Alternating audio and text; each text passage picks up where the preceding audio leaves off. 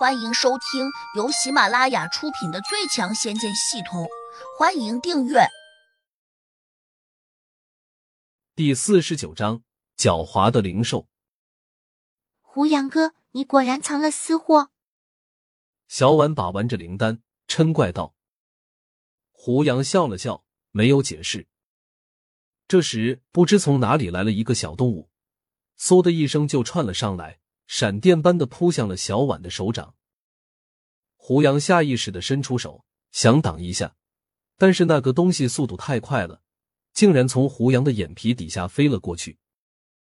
小婉完全没有反应，甚至连缩手的动作都没有做出来。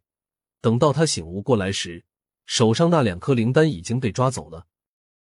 那个小东西来得快，去的也快，眨眼功夫就从另一边的窗户中跳了出去。虽说这两个灵丹不值钱，但也不能被他这样白白的抢走了吧？抢灵丹的小东西看起来像一只猫，那它应该是肉食动物吧？抢灵丹做什么呢？该不会他是有人驱使的？脑中闪过这个念头，胡杨立刻起身说了一句：“我去追回来。”然后他就往窗边跑了过去，跟着便要往外跳。就在这一刻。胡杨忽然反应过来，这是在三楼啊！身后方向马上传来了一个呼喊声：“不要跳啊！”胡杨双手撑在窗台上，刚才那个小东西已经不见了身影。他无奈的回过身，见所有的宾客都惊异的看着自己。这时，大堂经理走了过来，说：“兄弟，有什么事情想不开的，要跳楼才能解决吗？”胡杨有点哭笑不得，难道他眼瞎了吗？看不见有一只猫冲过来抢了自己的东西？胡杨只能解释说：“我没有说要跳楼。”那个经理意味深长的笑了笑，眼里浮起一丝轻视，似乎在说：“遇到困难就想去跳楼，但又没有勇气跳下去，真让人瞧不起。”胡杨立刻收到了。来自李东文的轻视加一百八十三，这点数来的也太容易了，要是能再增加一些就好了。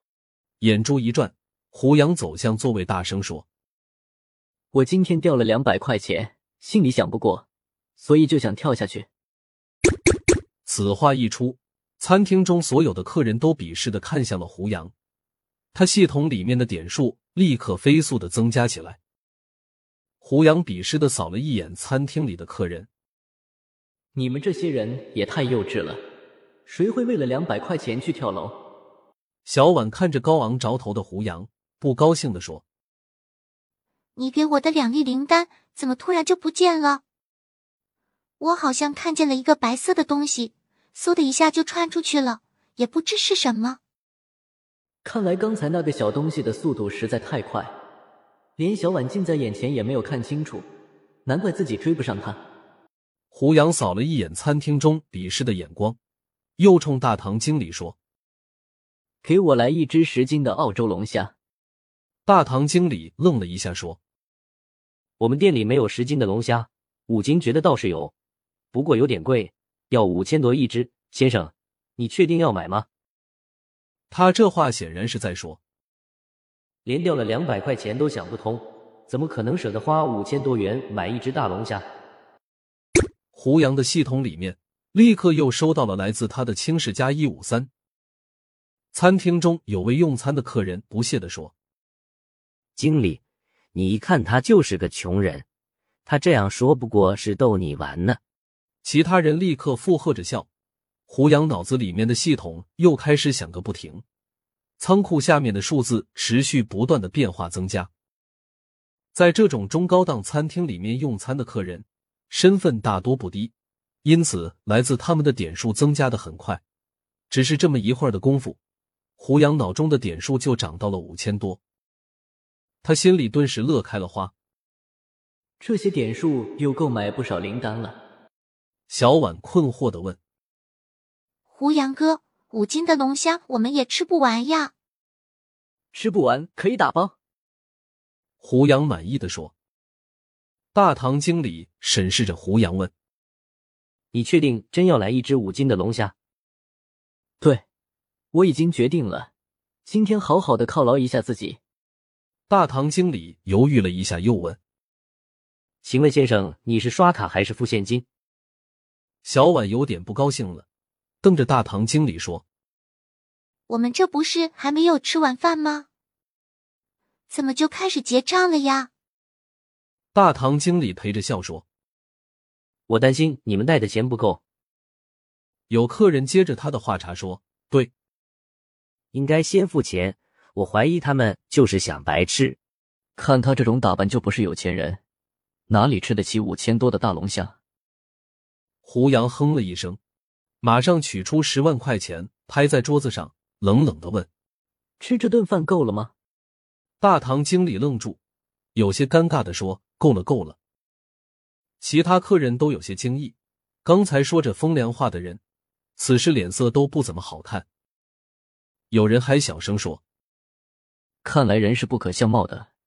这位兄弟看起来衣着比较朴素，但多半是个隐形的富二代。”还有人马上拍胡杨的马屁：“你看看人家仪表堂堂，气宇轩昂，怎么说也是有钱人家出身。”哪知胡杨听了之后，却又板着脸对大堂经理说：“今天我心情不爽。”就不吃龙虾了，结账。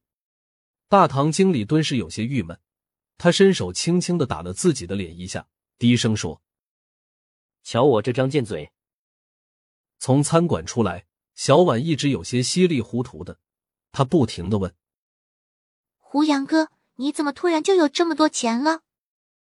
还有刚才你还没有回答我呢，我手上的灵丹跑哪里去了？”有只野猫把你手上的灵丹叼走了，小婉吓了一跳。野猫的速度有这么快吗？胡杨没有回答，心里忽然有一种不妙的感觉。按常理说，这天下应该没有这么快的猫。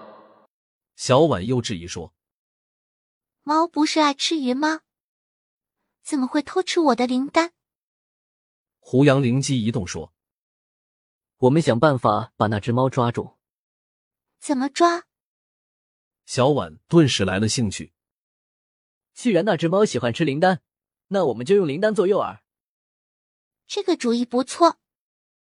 胡杨心想，得买一个那种抓老鼠的单通道铁笼，只要有小动物钻到笼子里面，门闸就会自动掉下来，从而堵住了它的退路。